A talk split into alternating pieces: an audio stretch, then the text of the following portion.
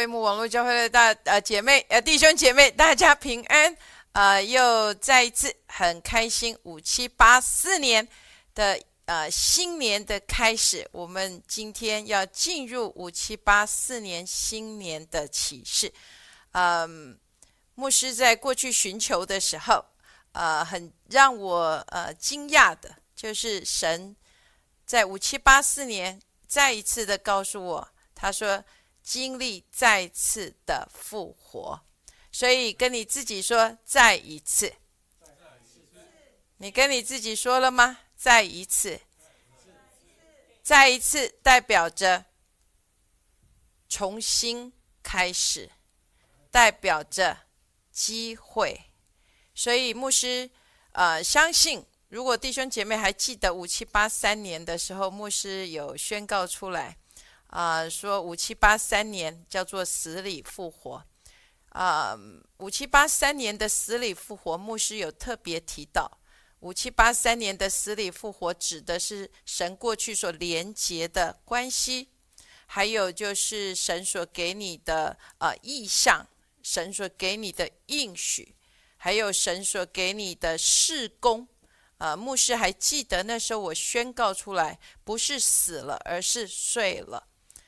然后在五七八四年的牧师在寻求的时候，呃，关于呃五七八四年，呃，再再来主到底预备我们的是什么？主又在跟我说再次的复活，也就是死里复活。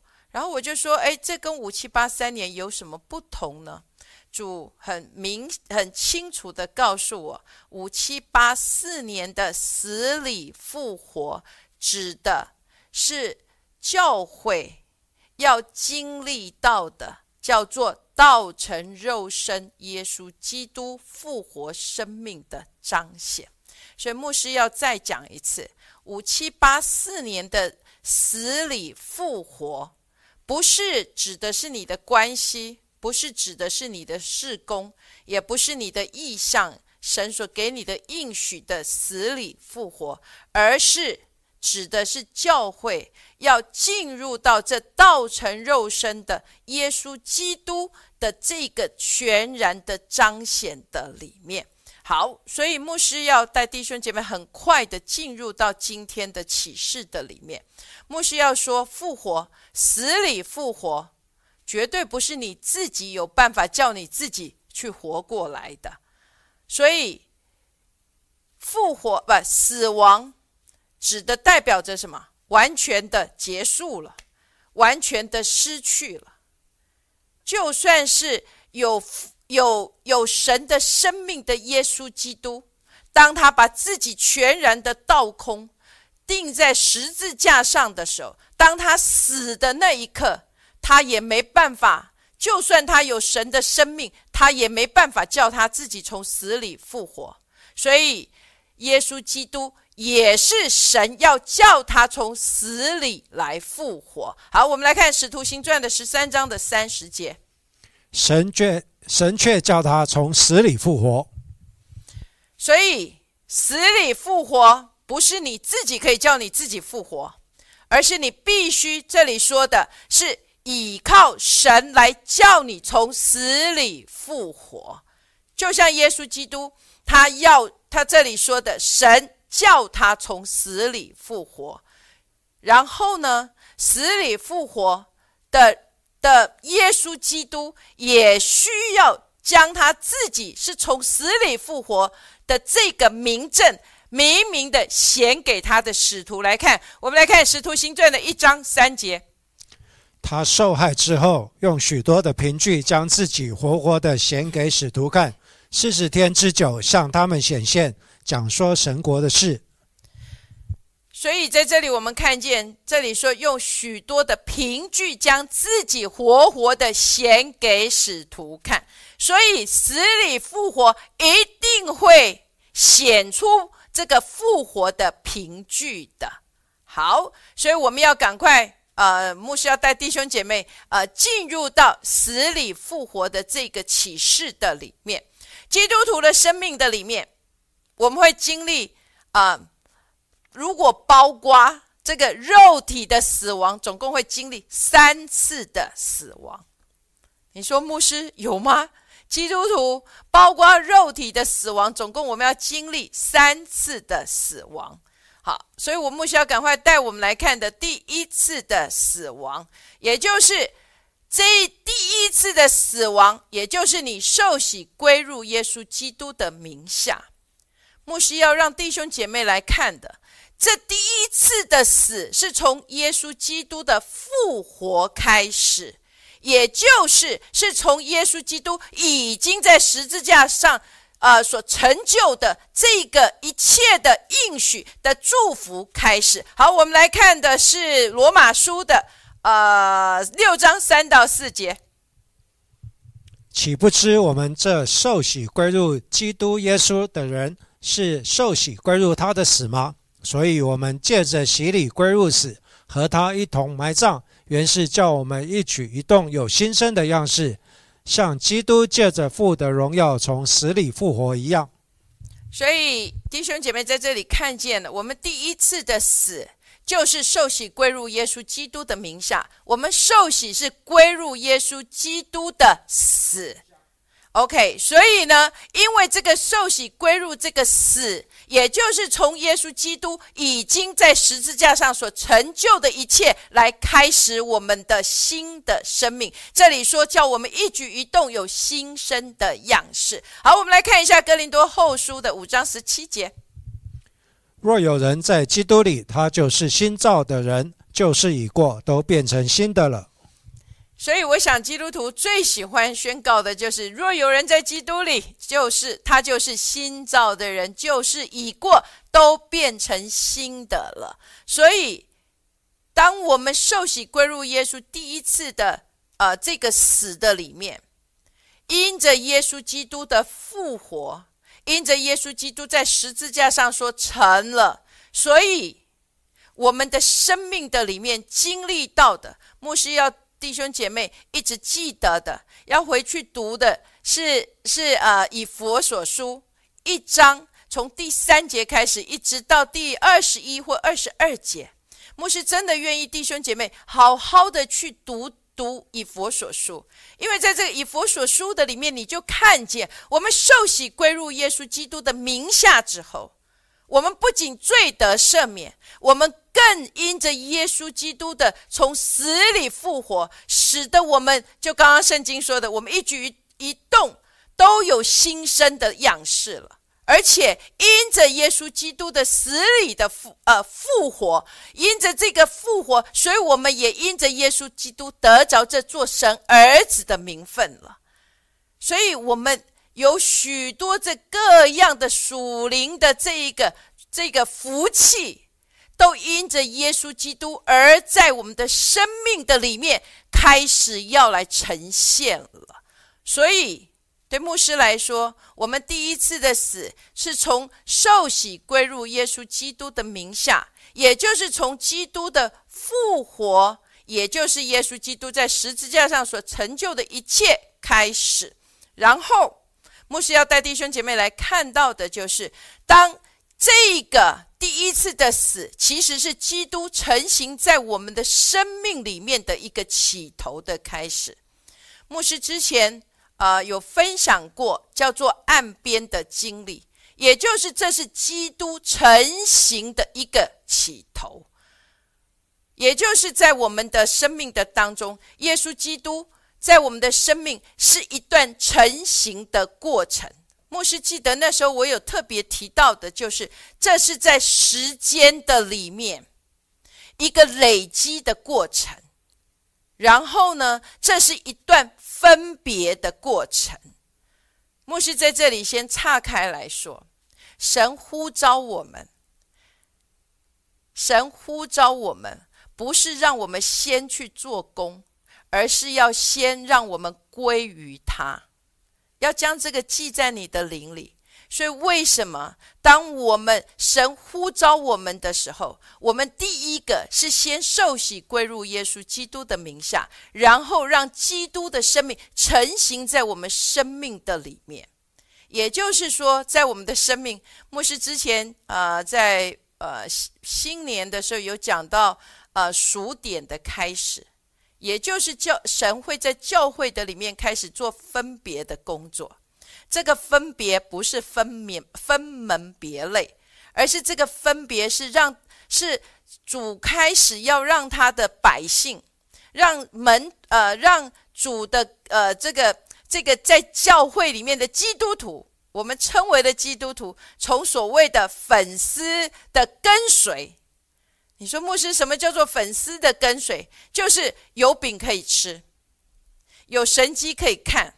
还有有好处可以得，然后能够进入到成为什么信徒，也就是说有自己这个信徒的阶段，他基本上就是有自己的想法，我有自己的企图心，我有自己的计划，然后我有自己，我立志想要这么行，就像保罗说的，立志为善由呃行善由得我，可是行出来却由不得我，然后呢？这个生命会开始进入到门徒的阶段，在这个门徒的阶段，就是他会进入到这个渴望、渴望跟主进入到这个合而为一的这一个经历的里面。他渴望把自己分别出来，然后全然的归给他的，归给他的主。牧师要说，在整本圣经的里面。我曾经在啊，就在美国的教会，我请弟兄姐妹去猜一下，有一本圣经在圣经的里，呃，有一本呃不是圣经，有一有一卷书在圣经的里面，它是一本把基督徒的整个的生命的凌晨，做一个最佳的这一个成长的描写的那一本书，你能够猜猜看是哪一本书吗？我要你去想一下，然后当主揭示给我的时候，我简直是不敢相信，因为对我来说，这本书是我在圣经里面最不愿意、最最最没有、最不吸引我的雅歌。当主带我进去看这个雅歌的时候，我突然间看见，原来一个基督徒的生命。他怎么从这个信徒成为主的门徒？他如何被分别出来？然后他进入到这个渴望与主直接亲密的关系的里面。所以牧师今天要借用雅歌来带弟兄姐妹学习这一个基督成型在我们生命里面的起头。好，所以我们先来看的是雅歌的一章一到四节。所罗门王的歌是歌中的雅歌，愿他用口与我亲嘴，因为你的爱情比酒更美，你的膏油馨香，你的名如同倒出来的香膏，所以众童女都爱你。愿你吸引我，我们就快跑跟随你。王带我进入内室，我们必因你的欢喜快乐。我们要称赞你的爱情，胜似称赞美酒。他们爱你是理所当然的，所以你在这里看见了，成为门徒的第一个，呃，一个很明显的生呃生命的里面的一个一个一个科目，就是你愿意去分别你自己。然后进入这一个，嗯，这个、这个、这个更亲密的关系的里面。所以在这样子的时刻，你会发现你的口中最常说出来的话就是：“哦，愿你来吸引我，愿我的王带我，我呃，愿你吸引我，我们就快跑来跟随你。然后愿王你带我进入内室。”就这，这是在你的生命的当中，这将会成为你很深的一个渴慕。所以，我们祷告的时候，常常是会有这样的话从我的口中来发出来。然后呢，在这个同在的里面，你会从你自己的眼目看见你，就是愿你吸引我，我就快跑来跟随你；愿你带我进入内室。都是从我的看见的里面来，我们来看一下，还有第一章的五到七节。耶路撒冷的众女子啊，我虽然黑，却是秀美，如同基达的帐篷，好像所罗门的幔子。不要因日头把我晒黑了，就看就轻看我。我同母的弟兄向我发怒，他们使我看守葡萄园，我自己的葡萄园却没有看守。我心所爱的，求你告诉我，我在何处牧羊？晌午在何处使羊歇卧？我必我何我何必在你的同伴的羊群旁边，好像蒙着脸的人呢？你看见一开始这个分别出现的时候，你心中的渴慕是：哦，你吸引我，我就快跑来跟随你，我单单的愿意属于属于你。可是，在这个阶段，你会发现这一个。这一个门徒的跟主的关系，他所看见的都是他自己，他的眼目都是我。哦，我虽然黑，却是秀美。好，然后呢？哦，我同母的弟兄向我发怒，他们使我看守，呃呃，他们的葡萄园，我自己的都没有管了。然后一直都是我心所爱的啊。OK，我又何必这些？看到的都是我。可是你会发现，从这个我的里面，在这个心腹的的的眼中，开始产生不一样的变化。因着这个渴慕，因着这个合一之后，他开始看见的不再是他，而是他呃眼中的这一个主。他称他为王。好，我们来看的是一章的十二节。王正坐席的时候。我的拿达香膏发出香味，所以你看见这里说什么？王正坐席的时候，牧师没有办法带弟兄姐妹来看整本的雅歌，但是我盼望弟兄姐妹回去自己去看到这里，在雅歌的这第一章的里面，这一个妹子，她从她自己，然后因着这个合一之后，她看见的是她的王了，她不再看见她自己，而看见她的王。当她看见她的王的时候，这代表着什么？王代表着就是掌权，也就是我是属于王的。然后看见是我是属于王的之后，你会发现我们在不知觉的里面，就会单单的只希望全世界就剩下了你跟你爱你的主而已。所以，我们不自觉的会在这一个我们的生命的里面筑起这四面的城城墙了，然后把主就活在这个城堡的里面，而不看见这个主在复活的生命其实是没有办法被这个城墙所来限制的，而且主对我们的生命的期待，这复活的生命是要。冲破这四面的城墙，去成为耶稣基督复活的见证。似乎我们看到这里，你就能够明白，许多的教会，我们进入到这个与主的合而为一，可是我们却不自觉的就筑起了四面的墙，然后把主放在这个教会的里面。而没有看见主所期待的这个复活的生命，是要越过这四面的城墙，去成为耶稣基督复活的见证。好，我们要来看的，当这是第一次，OK，牧师要说这是第一次的死，OK。第一次的死亡，因为你渴望进入到这样的关系的里面，可是不知觉的就筑起了这四面的城墙，所以会开始经历到所谓的什么第二次的死。那这第二次的死代表着什么？十字架的功课，这个十字架的工作要在你的生命开始来来塑造你。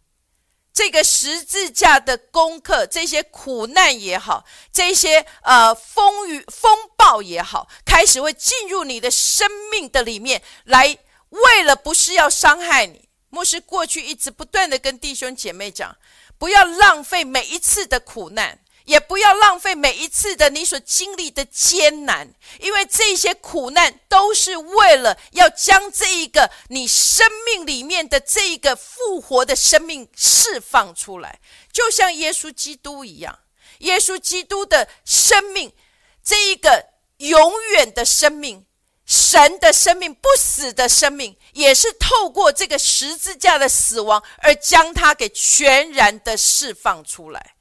本来这个永远的生命、永恒的生命、不死的生命，是在这个肉体的里面被限制住了。可是因着这个十字架的死亡，这个耶稣基督里面那个生命，神的生命就完全的被释放出来了。所以牧师要说，在我们的生命的里面，你要得着生命，要先经历所谓的死亡。所以这第二次的死，这十字架的十十字架的呃工作，在我们的身上会是非常的明显的。为什么？因为要将我们里面那个耶稣基督的生命给全然的释放出来。好，我们来看一下启示录的一章十八节。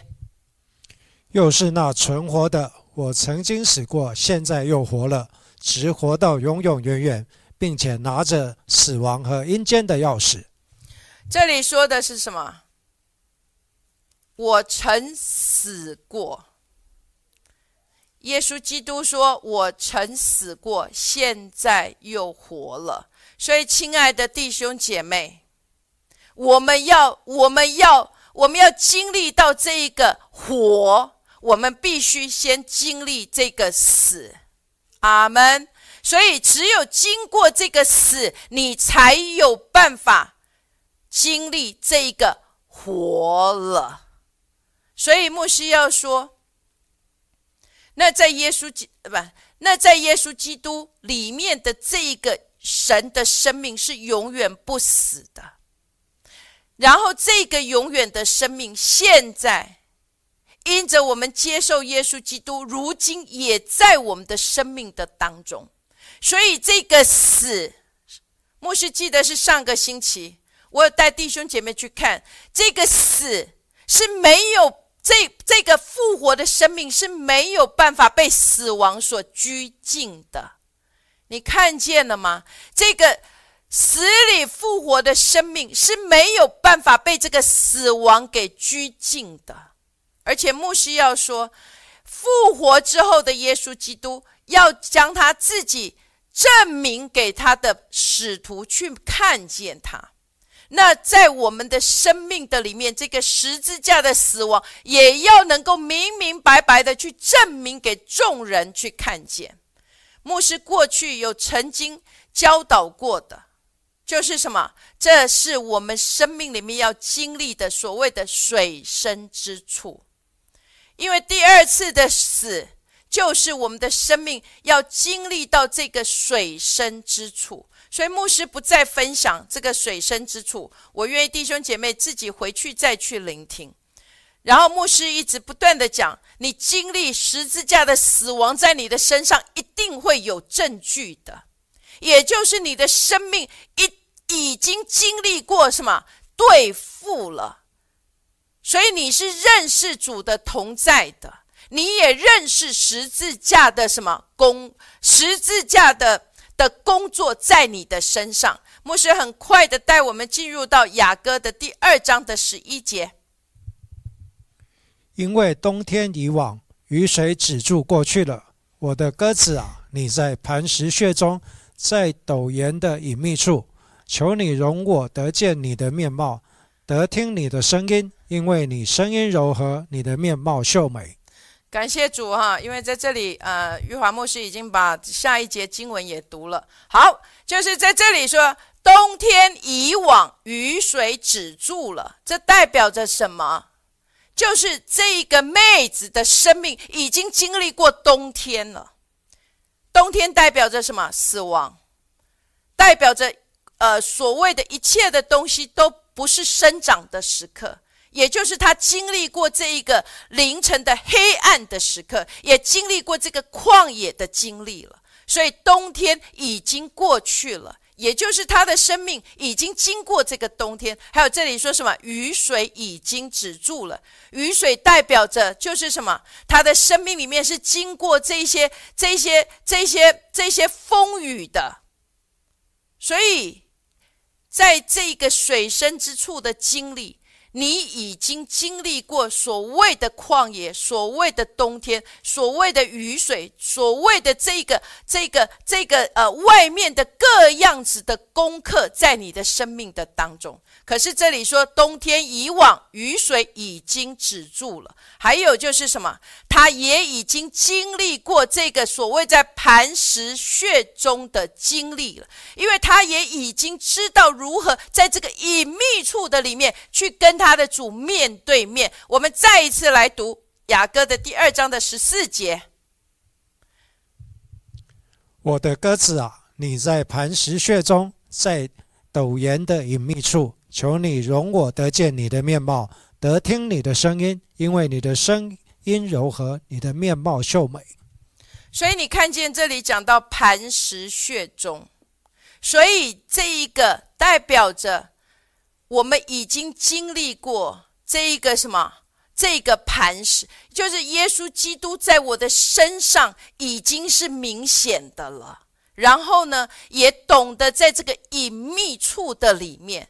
亲爱的弟兄姐妹，牧师之前有讲过，隐秘处在基督徒的生命是非常重要。所以在这里你看见了，他已经知道这他是在磐石穴中，而且也在这个什么隐秘处的里面了。所以在这样子的时刻，所以我的良人就是主，怎么称呼，怎么来看这个妹子？他说什么？哦，你的声音是柔和的，你的面貌是秀美的。阿门。可是呢，在这个阶段，在水深之处的这个阶段，很容易发生的一件事情就是什么？就是当你听见良人对你说：“妹子，与我同去。”来，我们来看雅雅各的第二章第十节。我良人对我说。我的佳偶，我的美人，起来与我同去。好，在这里你看见，当他听见他的良人对他说：“我的佳偶，我的美人，起来与我一同同去”的时候呢，因为我的主已经这里就像这里说的。你是秀美的，你的声音是柔和，因为你已经经过这个十字架，你已经经过这个冬天，你也经过这个雨水了，你也已经知道如何藏在这个磐石穴中，你也知道如何在这个隐秘处来与我相遇了。可是当主发出这个呼唤的时候，他竟然想都没有想的就拒绝了。来，我们来看雅歌的二章十七节。我的良人呐，求你等到天起凉风，日影飞去的时候，你要回转，好像羚羊，或像小鹿在比特山上。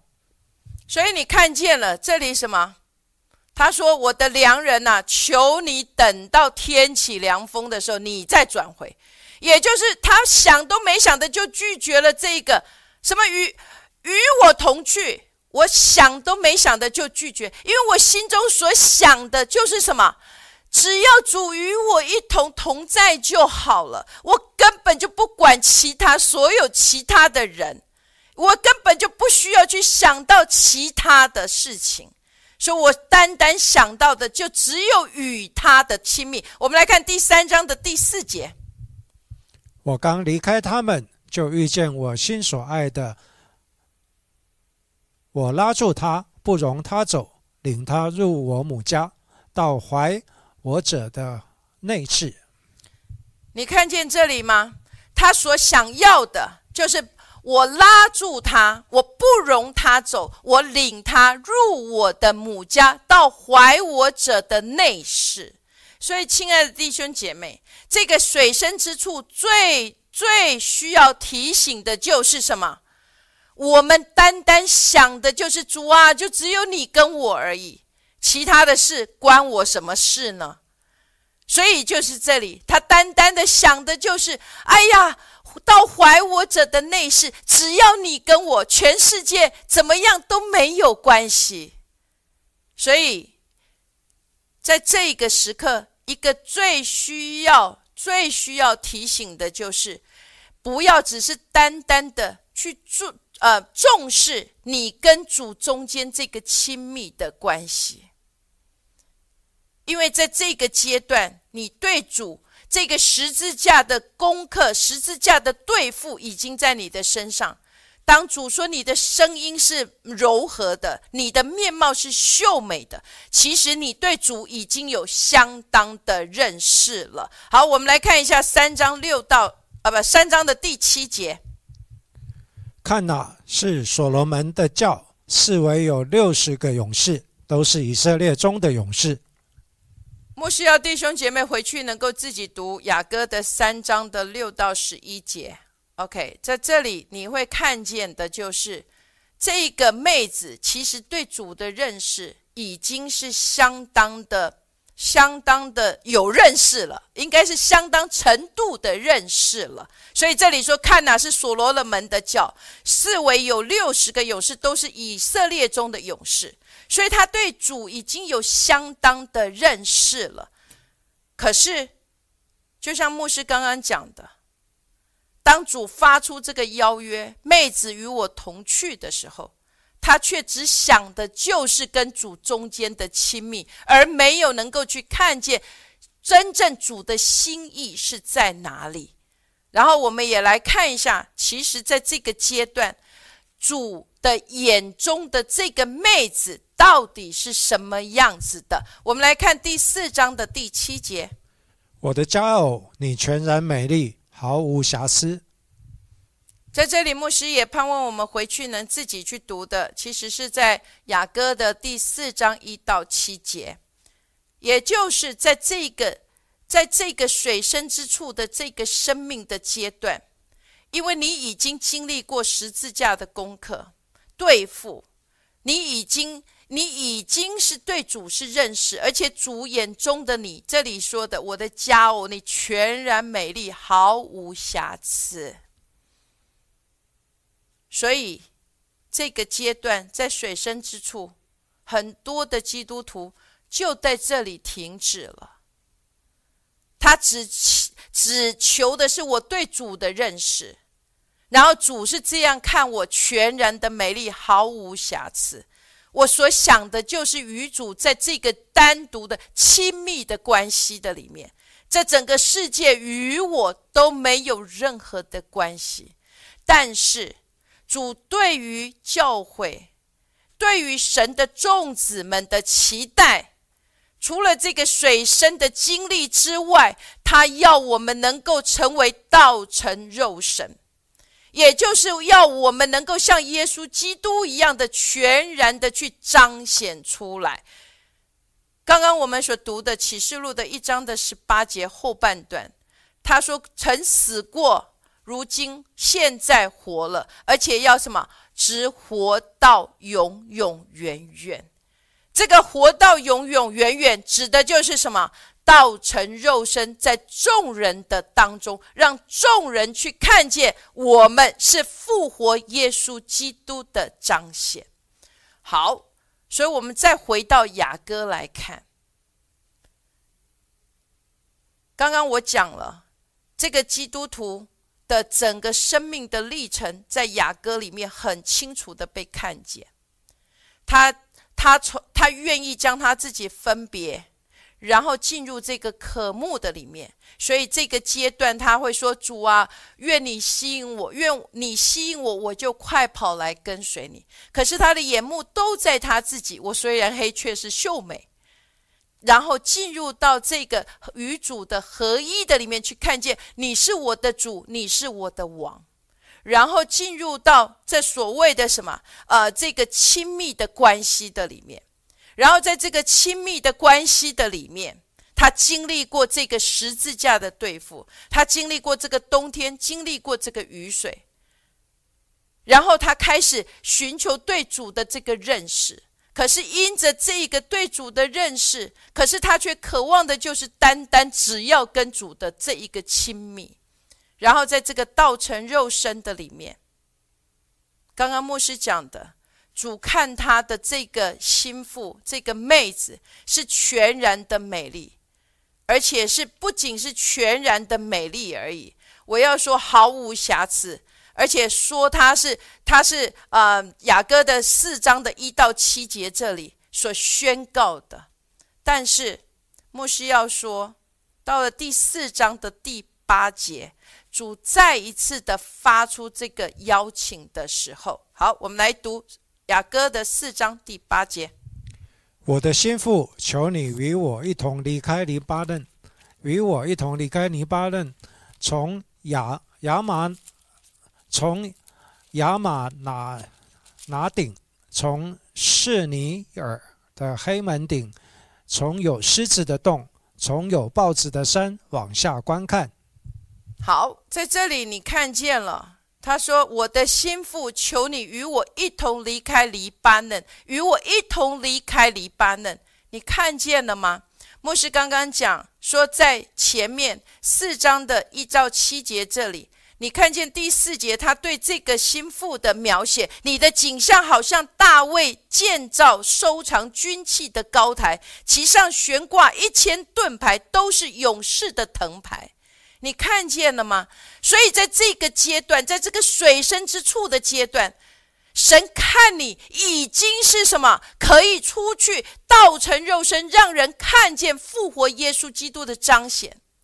可是，在那个时刻，牧师刚刚讲的，心腹只重视的就是我只要我的主，我只要在内室的里面。可是牧师要说，在这里你看见四章的第八节，当这个这个新郎再一次发出这个邀请的时候，这一次他已经不再一样了，他基本他的他他已经已经。他的生命已经是胜过了他，因为他经历过这个死亡，所以他的生命已经胜过这个软弱了。好，我们来看的第四章的第十节。我的妹子，我的心腹，你的爱情何其美！你的爱情比酒更美，你高油的香气胜过一切香品。牧师要弟兄姐妹回去读的是雅歌的四章十到十五节，牧师只能够选其中的一些经文，因为时间的关系。回去我盼望弟兄姐妹能够回去读，在这个阶段，道成肉身的阶段，当当主再一次发出这个邀约，他看见的你是这里所说的。你的爱情比酒更美，你的高油的香气胜过一切的香品。不仅如此，还有呢，他他对这个妹子的称赞是在十三章的十十四不第四章的十三到十五节。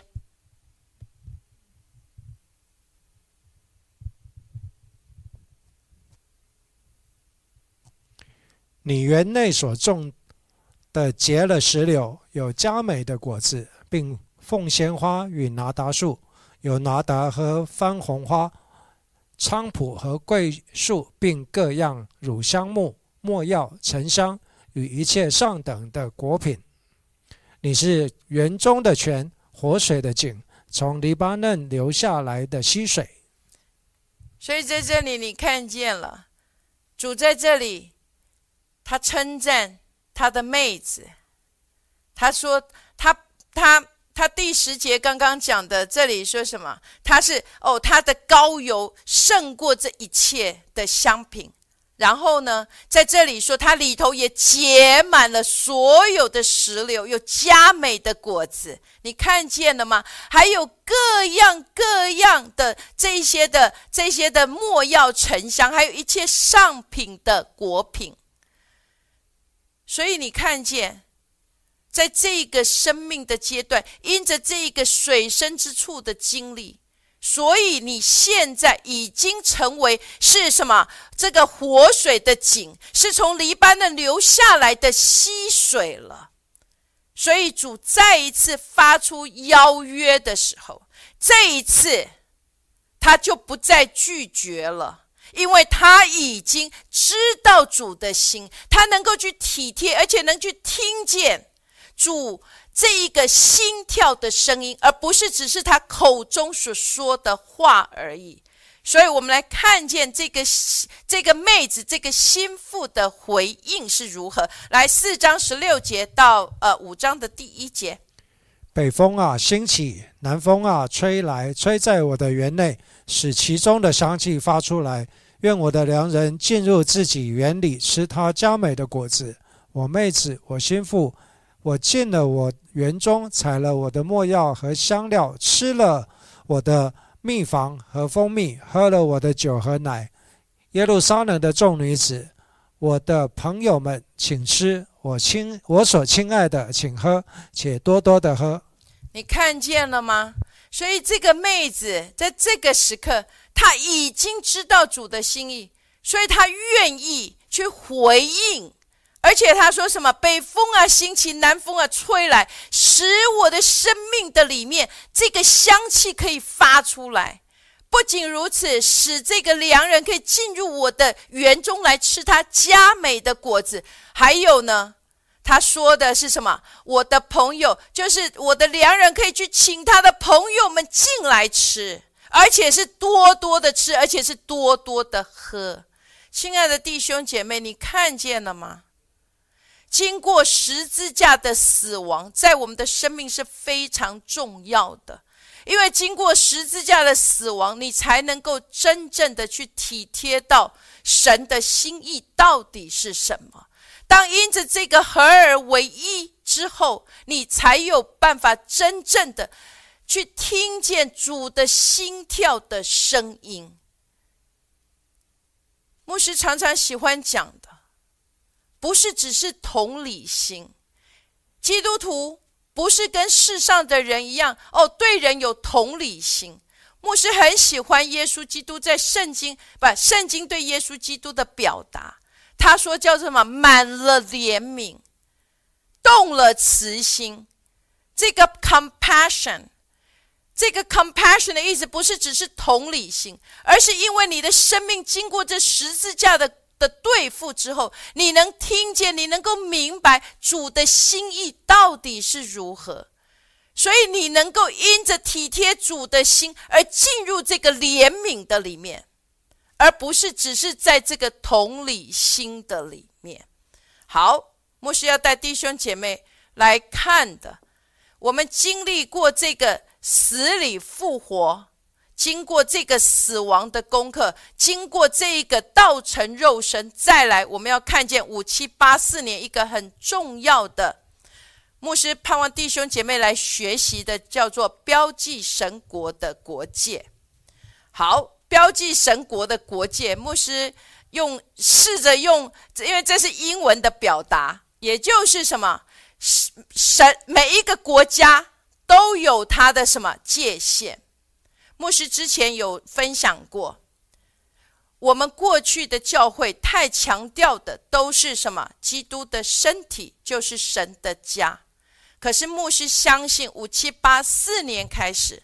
神要恢复在教会的里面，是我们乃是一个国度的概念，也就是神呼召我们，让我们在我们的生命的当中是要成为这个神国的子民，也就是成为这个君王，成为这个祭司，代表神在这个地上来执掌王权。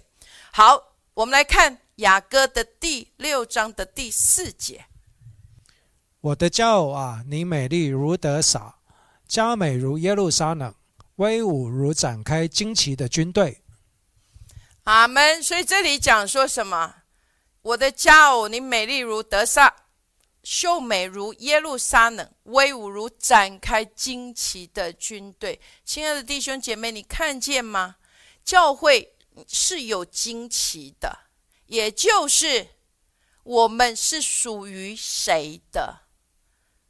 所以，当我在预备的时候，特别是在预备神呃神神奥秘的启示的时候，主让我看见神要呃神要摩西建造摩西会幕，其实会幕就是神给以色列百姓的什么界限？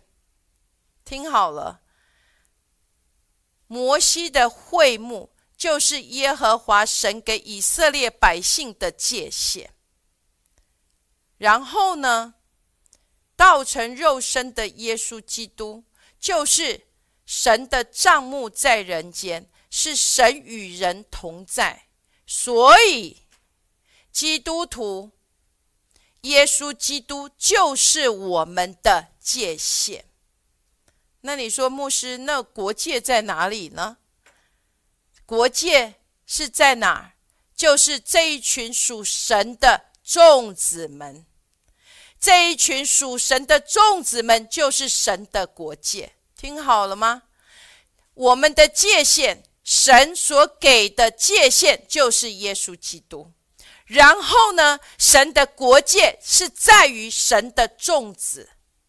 我不知道这个需要你再去思想。OK，神的国界就是神的众子。然后呢，神所给基督徒的界限就是耶稣基督。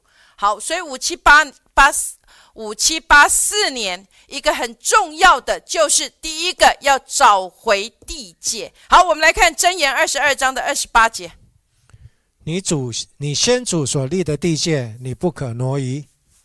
所以在这里讲到你先祖所立的地界，你不可挪移。还有，来我们来看箴言二十三章的第十节。不可挪移古时的地界，也不可侵入孤儿的田地。好，所以我记得我在嗯四年前，我看见了这个界限。这个界限，不论在你的身上是多低的木那个木桩，或者只是一条呃是一条有呃，不论是它是一条有形无形的线。牧师要说，这个线在五七八四年是非常重要的。听好了，这一条线，不论它是看得见的木桩，或者是看不见的线，在你的四维，这一条界限在五七八四年都将会是非常重要的，因为线代表着什么？分别、区隔。没有这一条线，刚刚我讲了，耶稣基督就是基督徒身上的界限。没有这个线，你跟外面是没有两样的。我还记得有一次，Dr. Rennie 在 Infinity Center 讲到，他说现在教会已经失去许多过去古老的地界了，我们觉得已经不再需要了。但是五七八四年，牧师相信我们要找回这一个地界，阿门。也就是在我们的生命的里面，这个界限要再一次的被找回，否则基督徒跟世界就没有两样了。好，所以五七八四年是找回这个地界。找回这个属于神却看不见的界限，在你生命的当中。许多的弟兄姐妹说，基督徒其实很可怜，因为基督徒信主之后，这个也不能做，那个也不能做。牧师要说，其实当神在我们的四维划定界限的时候，牧师刚刚讲的耶稣基督就是我们生命的这个界限的时候。神不是要限制我们，他反而是要我们得着真正的自由。所以圣经说，神的灵在哪里，哪里就有自由。而且真正的自由是在于真理，神的真理才能叫我们得着那真正的自由。好，牧师要说，第一个五七八四年是找回地界的时刻。也就是过去所失去的，要再一次的找回，因为五七八四年将会被挑战的，就是你的界限到底在哪里了。好，再来，牧师要带我们来学习的叫做寻访古道，因为要找回地界，要找回这个地界过去的这一个这一个神所设立的地标。那我们需要寻访古道，来耶利米书的六章的十六节。耶和华如此说：你们当站在路上查看，访问古道，哪里哪是善道，便行在其间，这样你们心里必得安息。他们却说：我们不行在其间。牧师愿意，我们不是像以色列的百姓说：“我们不，我们不行在其间。”相反的，这里说我们当站在路上查看、访问古道。我们要去，要去找到这个古道，因为这里有说有善道。所以你要去找到这个善道，然后行在其上。因为行在这个善道的当中，他说我们的心里就必得安息。因为五七八四年，牧师看见将会有许多许多的这个，嗯，就是呃。吓呃，来什么？就像吓唬的这个这个动作，有很多的搅扰，很多的侵扰，会临到你生命的当中，会像那个铺天盖地的这个敌人从空中迎面而来。但是，当你是走在这个善道的上面的时候，牧师相信你不用怕遭害。因为这里所说的，你的心一定会有这样子的安息，因为神要叫你的四境都得着平安，你将不怕这铺天盖地临到你生命当中的敌人。阿门。所以牧师要说，在这个寻访古道的里面，你一定要学会的一件事情。就是要学会去找到你到底是谁。那你说，牧师，我怎么找到你？我自己是谁？你可以祷告，你在祷告的里面去看见，哎，我心中兴起的，就像我还记得以前克安通牧师说，他心中最愿意去学习圣经里面神的一个仆人的典范，就是摩西，所以他。花很多的时间去什么查考圣经、研读，然后去看摩西怎么样子被神来兴起，怎么样子来被神塑造。相相对应，在你跟我的生命的当中，你也要能够在圣经的里面去找到你到底是谁。当你找到了，当你找到了。就像克安通牧师一样，他透过摩西，他找到了他自己，所以他的一生的里面，他愿意学习像摩西一样的，在神的家中来敬重。所以，当你找到了，你就要走在这个上面。当你走在这个上面的时候，牧师要说，这个这个蓝图就会开始向你来展开。所谓的蓝图向你展开，就像牧师讲的，你透过这一个神的仆人使女，在圣经中所有一切，他的名字不是只是名字记载在那里而已，每一个名字，每一个神的仆人使女，都代表着一个属灵领域的一个通道。所以，当你找到了，你走上去了，这个蓝图会向你展开，也就是神的做事的法则。跟神预呃做事的原则会向你来展开，那你开始学习之后，你就能够找到了你自己。阿门。所以牧师要说五七八四，不是不再是看不见你自己是谁，而是呃也不再是模仿别人，然后走在别人的道路的上面。而是要去找到属于你自己的路径。阿门。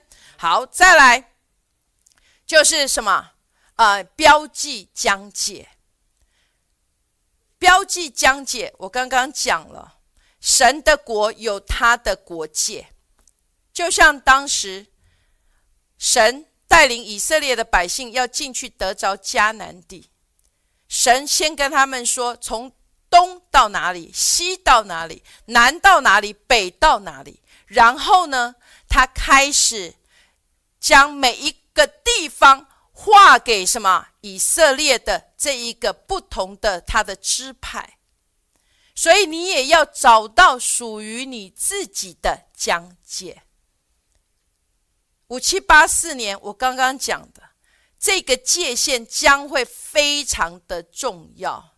因为疆界代表着这个界限，代表着什么领土？在这个疆界的里面，代表着什么管辖的范围？也就是谁是主，谁是掌权的？然后呢，在这个四维，我刚刚讲，不论是木桩也好，或者是看得见、看不见的界限也好。或者是你说用篱笆也好，这些都代表着什么？在这个范围之内，在这个疆界的里面，你是被保护的。然后呢，也代表着你是归于谁的？阿门。所以五七八四年，我再讲一次，你的界限到底在哪里？你到底是属于谁的？还有，你是否能能够去分辨这些声音？五七八四这个声音的分辨将会非常的重要。牧师带弟兄姐妹来看但以理书的三章四到五节。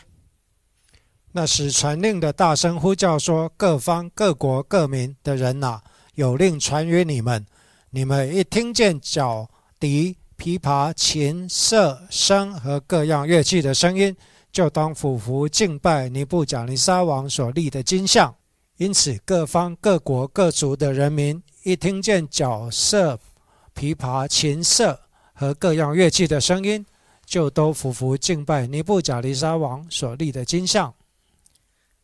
所以，你看见了，在这里五七八四五七八四年被挑战的，就是这个界限。你到底是属谁的？然后谁是在你生命中掌权的？还有就是你是否能真正分辨这个声音？所以在这里说，听见脚声各样的声音的时候，是是要俯伏敬拜尼布贾尼撒所立的金像，还是你能够真正的听出来的？是属于？是万王之王、万主之主所发出从宝座所发出来的声音。你的冠冕到底是献给谁的？五七八四年，你的冠冕到底是放在谁的脚前？你是听见的是尼布贾尼撒说你要向这个金像下拜的声音呢，还是？是这个万王之王、万主之主从宝座所发出来的声音，然后你能够分辨出来，将你的冠冕献在他的脚前，也就是五七八四年，这个界限将挑战的是你敬拜的到底是谁？你听见的到底是什么样子的声音？是万王之王、万主之主的声音，然后你将冠冕献在他的脚前，还是你听见人要拥你为王的声音？你拥有你自己的冠冕而得到这个满足呢？所以牧师要说，仇敌五七八四年一定会要来夺走你的冠冕。什么叫做冠冕？代表着神所赐给你的那一地。你如你代表神所掌权的地方，这个地方所带出来的影响力，这个冠冕代表着神所给你掌权的地方。但是你听见的声音，到底是万王之王的声音，是人来拥你为王的声音，还是是尼布甲尼撒要你向这个金像下拜的声音？好。牧师，所以要看，牧师要说五七八四，你被挑战的是你的界限到底在哪里？然后呢，牧师要教弟兄姐妹，五七八四年开始要建立的第一个叫做温柔财务的讲解。好，温柔，牧师要说温柔的意义，意思不是主要啊，不是。不是要地要主的百姓活在贫穷的里面，温柔牧师再打广告一次，能够回去听玉华牧师在这个呃隐藏的玛纳里面所教的温柔的财务的生活形态。这个非常重要。五七八四年开始，你将会很清楚的被挑战，这个界限到底在你的生命的里面是什么？因为牧师之前有说过，只要饥饿，只要饥饿，就一定会下到埃及去买粮。所以你一定要开始学会建立起这个温柔的财务的讲解，在你的生命的当中。还有，我们之前都一直不断的宣告的，叫做经济萧条。呃，我们我们是从我们与经济萧条是没有任何关系的。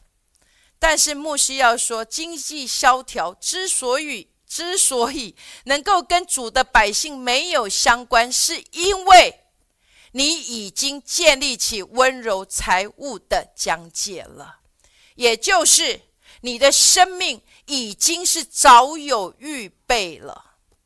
牧师说过，这七年的预备将会是非常重要的。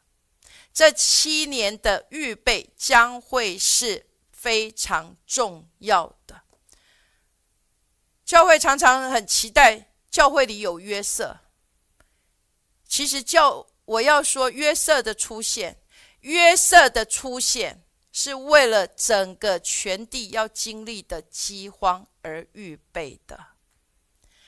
我们期待约瑟的出现，但是约瑟的出现是因为全地有饥荒，需要他进入到这个位置来做预备。牧师要说，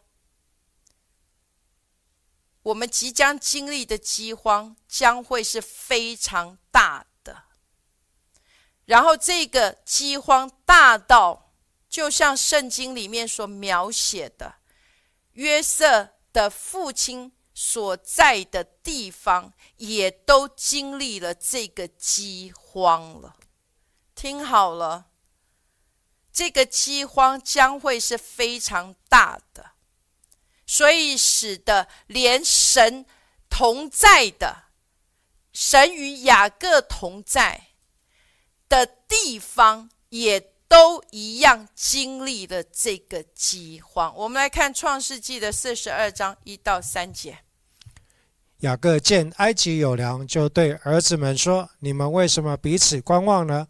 我听见埃及有粮，你们可以下去，从那里为我们录些来，使我们可以存活，不至于死。”于是约瑟的十个哥哥都下埃及入粮去了。感谢赞美主，在这里我们看见了，就是连连雅各所住的地方都被这个饥荒所影响了。所以雅各看见埃及有粮的时候，就跟他的儿子们说：“你们应该要赶快去啊，去埃及买粮食，不是吗？”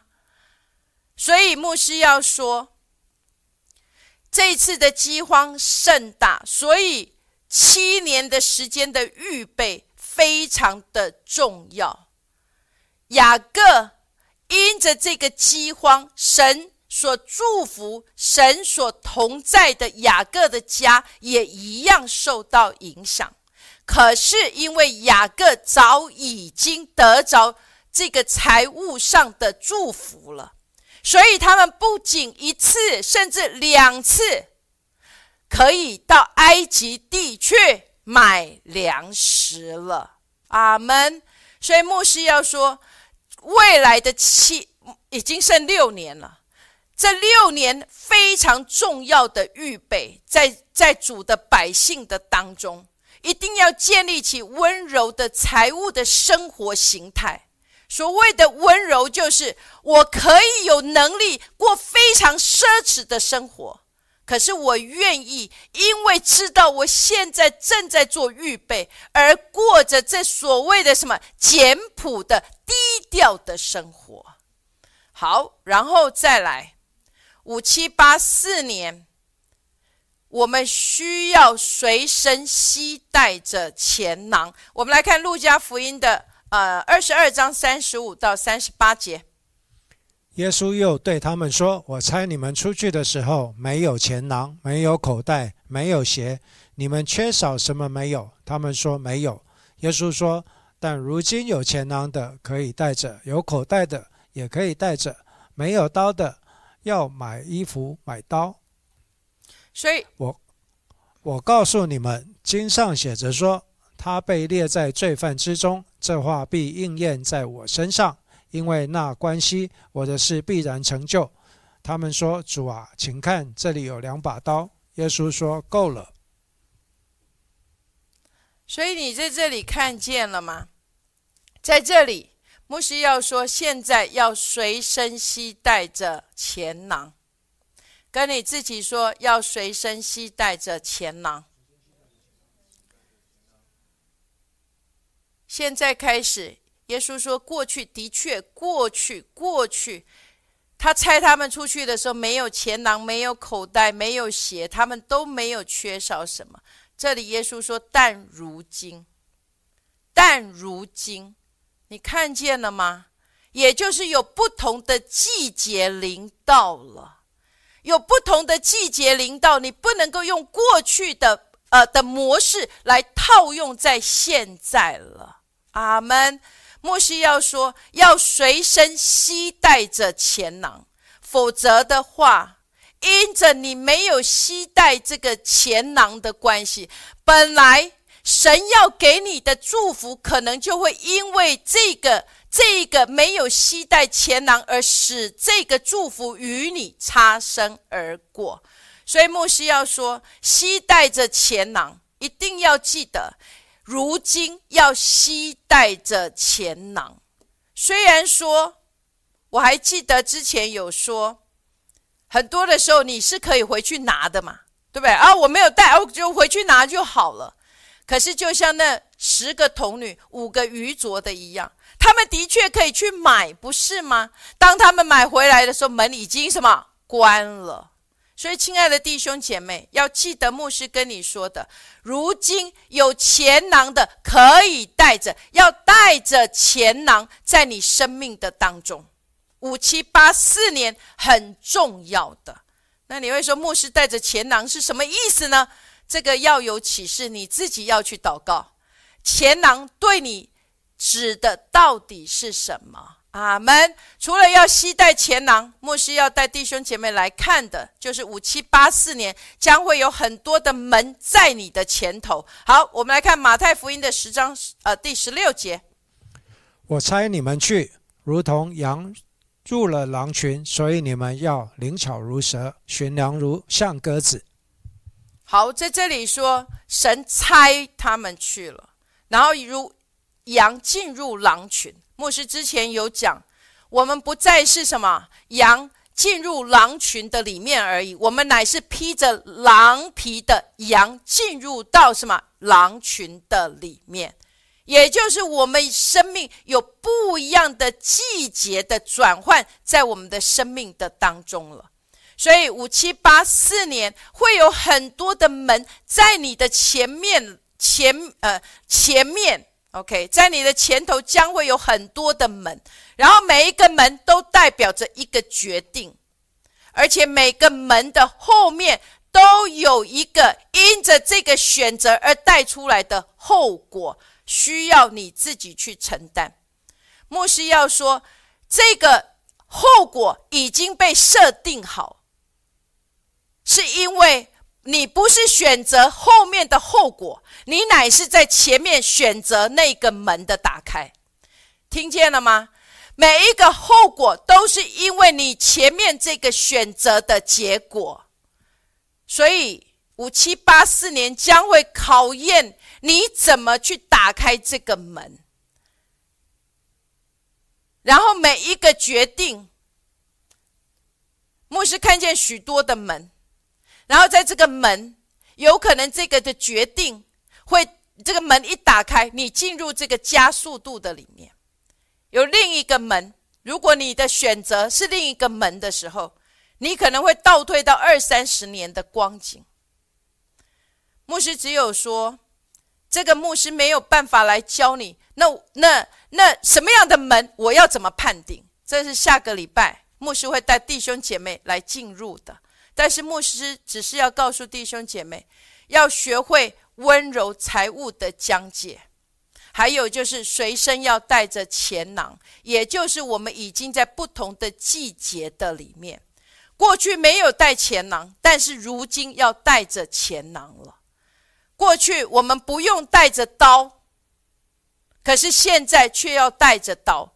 可是，可是耶稣所讲的刀到底又是什么？牧师主主用这个，嗯，就是。当耶稣在克西马尼园，他在克西马尼园克西马尼园里面，耶稣已经得胜了。然后呢，这个大祭司他们带着这个兵兵丁来捉耶稣，然后彼得不就立刻就拔起刀，把大祭司的仆人的耳朵就给削下来了吗？可是，在这时候，耶稣却说什么？收刀入鞘。所以，亲爱的弟兄姐妹，你看见了吗？因为彼得不能分辨，耶稣在克西马尼园，耶稣已经得胜了，所以他不是要他再把这个人看的刀拿出来，而是要收刀入鞘。所以牧师要说，现在是要带着刀，可是却又是什么样子的刀呢？因为刚刚我们读的经文。在路加福音这里的经文，不也就是这么说吗？耶稣跟他说什么？够了，也就是主的门徒根本是没有看见的。在三十七跟三十八，这里不就是吗？他们说：“主啊，请看，这里有两把刀。”耶稣说什么？够了。所以，亲爱的弟兄姐妹。牧师要说：“当我说要带着钱囊的时候，到底这是什么意思？当耶稣在这里说要带着刀，可能我们的想法看呐，这里有两把刀，可是主却说够了。也就是主到底指的是什么意思？要求这个启示进入我们生命的当中。五七八四年，牧师要说今天最后。”牧师要带弟兄姐妹来看的，叫做要有足够的预备。也就是牧师看见的，就是原本我们以为很短的时间就可以回家，可是结果要花上很长很长的时间才能够抵达。听好了，五七八四年，就是我们以为。会很短的时间，结果竟然要花上很长的时间才能够回家，或者是抵达那个目的地。所以牧师想到的，就是这个十个童女，因为有不同的预备，有的是因为她有足够的预备，所以称为聪明的童女，因为他们有足够的预备。所以就不用担心，因为这个延迟使得这个油不够了。所以，亲爱的弟兄姐妹，五七八四年要做足够的预备。你说，牧师，我怎么知道什么是足够的预备呢？牧师之前有讲，需要活到更大的光中。这个下个星期，牧师会带弟兄姐妹来看见。也就是在我们的生命的当中，五七八四年开始，你要有这样温柔的财务的讲解，因为即将会有这样的饥荒临到全地。这个全地的饥荒，将就算是你是神的百姓，神与你同在，你也会受到影响。所以你要像约瑟一样。你要有足够的这一个财务的丰盛，可以去买粮食，然后再来这一个这一个钱囊要随身携带着，因为这一个神所要给的祝福，有可能因着你没有携带钱囊，你说要回去拿，而错过了神所要祝福你的机会。还有即将有很多的门会在你的前头，这将决定你进入的是加速度，还是回到二三十年前的时间。还有最后就是要有足够的预备。如何足够的预备？我们下个星期再来揭晓。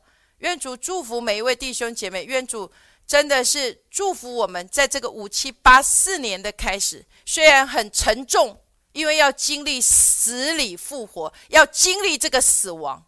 可是却要带着极大的盼望，因为是道成肉身的耶稣基督要透过你跟我来彰显的时刻，然后在神国的疆界的里面找回耶稣基督在我们生命里面的地界，然后在这样子的里面去寻访古道，去找到找到你到底是谁，在耶稣基督的里面。当你找到了，要走在其上，神耶不主一定会使你的世界得以平安。然后在你生命的当中，要记得，你五七八四要被挑战的是你的界限到底在哪里。所以你要开始建立温柔的财务的疆界，一定要学习在你生命的当中。